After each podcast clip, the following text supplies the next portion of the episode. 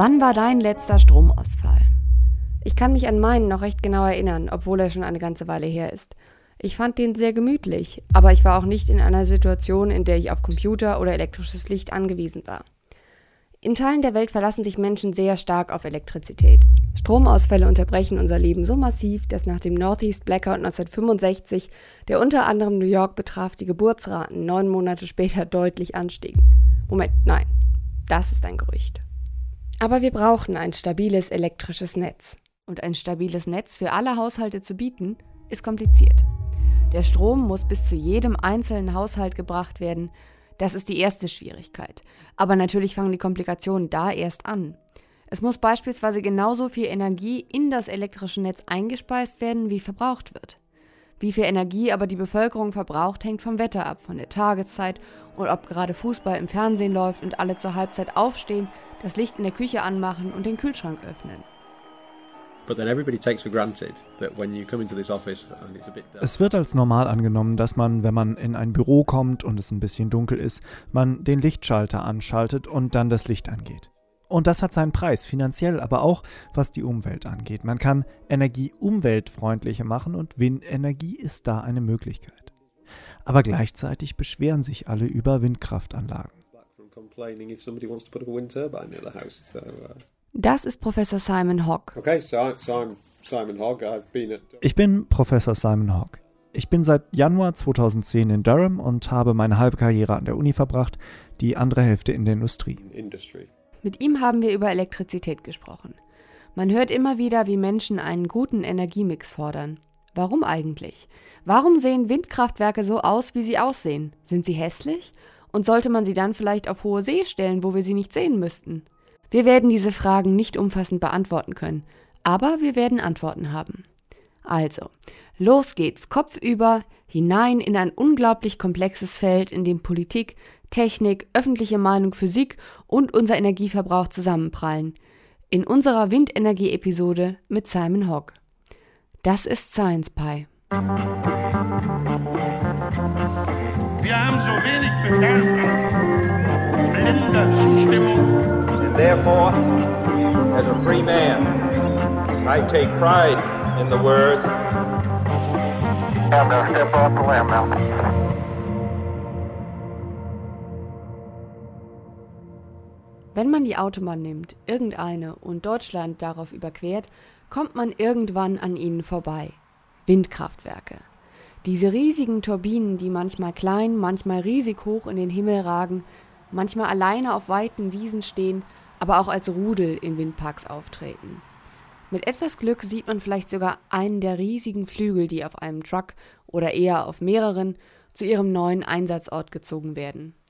Windenergie ist schon lange ein kontroverses Thema und die Diskussion, die geführt wird, hat oft damit zu tun, dass Windenergie sichtbar ist. Windkraftwerke sind riesig und widersprechen bei Teilen der Bevölkerung dem ästhetischen Empfinden. In Heidelberg soll eine Windkraftanlage gebaut werden, aber alle Standorte, die vom Heidelberger Schloss aus gesehen werden können, wurden von vornherein komplett ausgeschlossen. Hier ist Dennis auf dem Heidelberger Schloss und äh, ich kann hiermit bestätigen, äh, man sieht keine einzige Windkraftanlage, nur ein kleines Kernkraftwerk äh, in weiter Ferne. Warum sehen alle Windkraftanlagen eigentlich so aus, wie sie eben aussehen? Nun, egal wie hoch sie sind, eines haben sie quasi alle gemeinsam.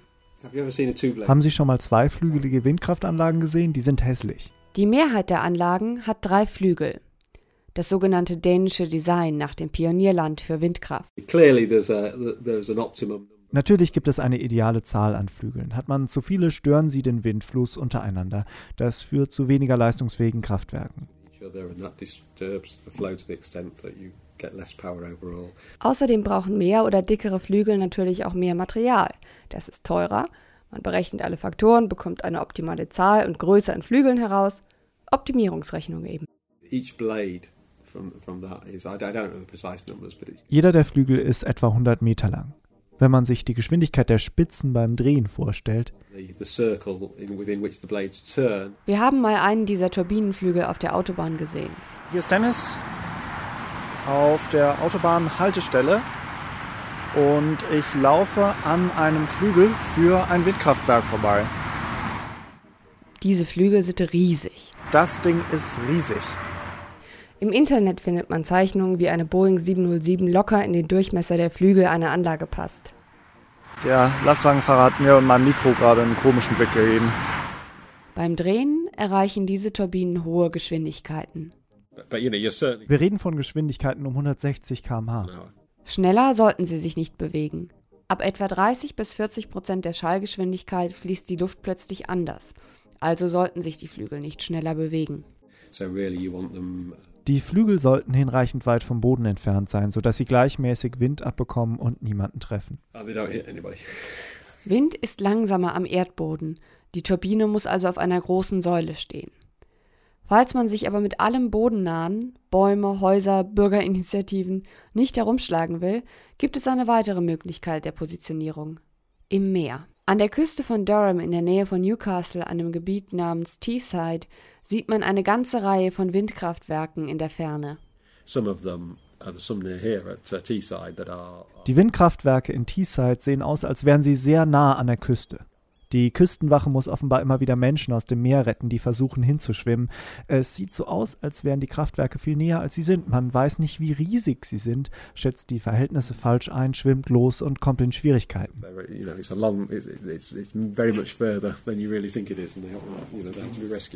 Menschen, auch Menschen, die gut mit Zahlen können, sind nicht gut darin, Entfernungen abzuschätzen. Also nie, nie, nie zu Windkraftwerken rausschwimmen. So, so yes, in terms of visual impact and environmental impact. Was die Ästhetik angeht, ist Windkraft im Meer besser. Aber es gibt auch Probleme. Es gibt Bedenken zu den Auswirkungen auf das Meeresleben. Außerdem können die Flügel Radarwellen reflektieren, was in naheliegenden Flughäfen fälschlicherweise für Flugzeuge gehalten werden kann. Things like, for example, radars. So, believe it or not, when the blades are going down, airports can pick them up. When the blades are going round, airports can pick up radar shadows that could be mistaken for aircraft and things. So, we, you know, there are, there are issues there, um, um, etc. So, Die Windkraftwerke werden auf Pfählen im Meeresgrund befestigt. Wenn man in einem Swimmingpool ein Stück Metall auf den Boden fallen lässt, kann man das sehr weit hören. Man kann sich vorstellen, was das für Auswirkungen auf das Meeresleben haben kann, wenn man große Stahlpfähle in den Meeresboden rammt. Das kann durchaus bedenklich sein, beispielsweise für Delfine. Das könnte sie umbringen. Well, you imagine what it does to the sea life if you're thumping with huge machines, thumping great steel piles into the seabed, and you can, you know, you can certainly distress dolphins and the like, and, and ultimately you can, you could kill them. Derzeit wird dazu geforscht, wie Meerestiere auf Lärm reagieren. Sieht man das Ganze aber nur aus der Sicht der Menschen, die Windkraftanlagen hässlich finden und sich dagegen wehren, dann wäre es sicherlich einfacher, die Windkraftanlagen ins Meer zu stellen. And it's easier to install bigger es ist da auch einfacher, riesige Windfarmen mit großen Zahlen von Anlagen hinzustellen. Wir wussten erst nicht, was wir uns unter sehr großen Windfarmen vorstellen sollten. Die verschiedenen Windräder auf hoher See lassen sich in drei Kategorien aufteilen.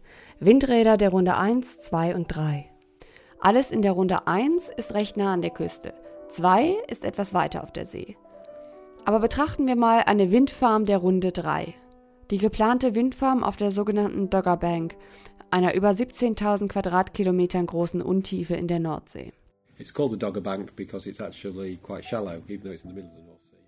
Es heißt Dogger Bank, weil das Meer da recht flach ist. Vor einigen tausend Jahren war das eine Insel und mir wurde gesagt, dass man bei sehr starkem Wellengang noch teilweise direkt den Meeresgrund sehen kann. Also das Wasser ist nicht so tief, weswegen sich Doggerbank sehr gut eignet. Natürlich ist es einfacher, Windturbinen ins flache Wasser zu bauen. So there's nothing there yet, but it's, it's been consented by the uh, Crown Estate in the UK. Noch steht nichts, aber der Crown Estate hat zugestimmt und die Entwicklungsrechte sind vergeben. Für eine Fläche, die etwa so groß wie ein britisches County ist, das ist unglaublich groß. Die Zustimmung gilt für Anlagen bis zu insgesamt 9 Gigawatt. There is the consenting, the, or the consenting is looking at putting anything up to 9 gigawatts of wind turbines just on that one site. 9 Gigawatt entspricht einem Viertel der Energie, die in Großbritannien verbraucht wird. Es ist zudem mehr maximale Kapazität als die maximale Kapazität des leistungsstärksten Kernkraftwerks der Welt und würde 1,5 bis 3 Millionen US-Haushalte oder etwa 4,5 Millionen deutsche Haushalte mit Strom versorgen. And then if the blades are, are you know, let's say 100, I think they're actually bigger than this, but if the blades are 150 meters in diameter and you need at least, because of interaction effects, you need. Und wenn die einzelnen Flügel einen Durchmesser von 150 Meter haben und man mindestens den zweieinhalbfachen Durchmesserabstand zwischen den einzelnen Windrädern braucht, kann man etwa nur ein oder zwei Windräder in einer Reihe pro Kilometer aufstellen. Die Reihen müssen einen Abstand von ein paar Kilometern haben, also kommt man selbst mit nur 100 Windrädern auf eine ziemlich große Fläche, die benötigt wird. Sowas kann man auf Land nicht machen. Man bekäme ja kein ganzes County für Windkraftanlagen. Aber ein Windpark, zu dem man acht Stunden mit dem Boot braucht, hat natürlich weitere relevante Nachteile. Wenn du das nächste Mal an einer Ansammlung von Windrädern vorbeifährst, schau sie dir an und ich garantiere, allermeistens sieht man mindestens ein Rad, das sich nicht dreht. Das Rad hat ausgesetzt, das Kontrollsystem hat etwas bemerkt, mit dem es nicht zufrieden ist, und um zu vermeiden, dass das Rad beschädigt wird, schaltet es alles ab. Eine Person fährt in ihrem Van hin, schaut sich das an und sagt, ah, Fehlalarm, setzt alles zurück und weiter geht's. Auf dem Land kein Problem, aber auf See, wenn man acht Stunden mit dem Boot braucht, das lässt sich nicht an einem Tag erledigen. Und wenn man hingefahren ist, kann man nur etwa in 30 Prozent der Fälle auch wirklich auf die Anlage. Der Wellengang kann zu stark sein und wenn man dann sein ganzes Werkzeug mitnehmen muss, kann das schwierig sein. thing because the sea state's too rough. So that's a, a, another issue. And then you've got to take all your bits with you. Die Anlagen der dritten Runde sollen eine komplett auf See stationierte Instandhaltungscrew haben, die auf systematisch platzierte Ersatzteile zurückgreifen kann. Aber das ist teuer. Inmitten von all diesen Zweifeln gibt es ein Land, das als Pionier vorangeht. Dänemark. Wie schaffen sie das? Gibt es Probleme? Und wieso zögern andere Länder noch, sich dem Vorbild von Dänemark anzuschließen? All das in Teil 2 über Windkraft, wieder mit Simon Hawke.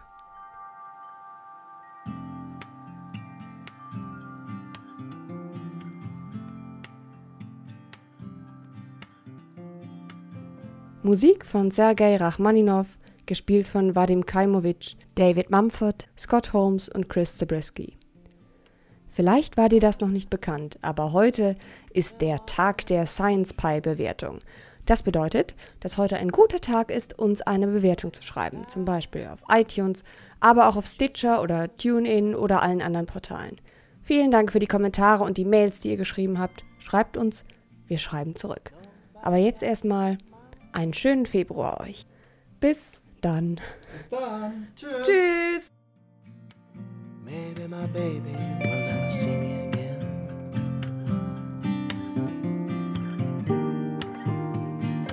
And I hold on to life in the palm of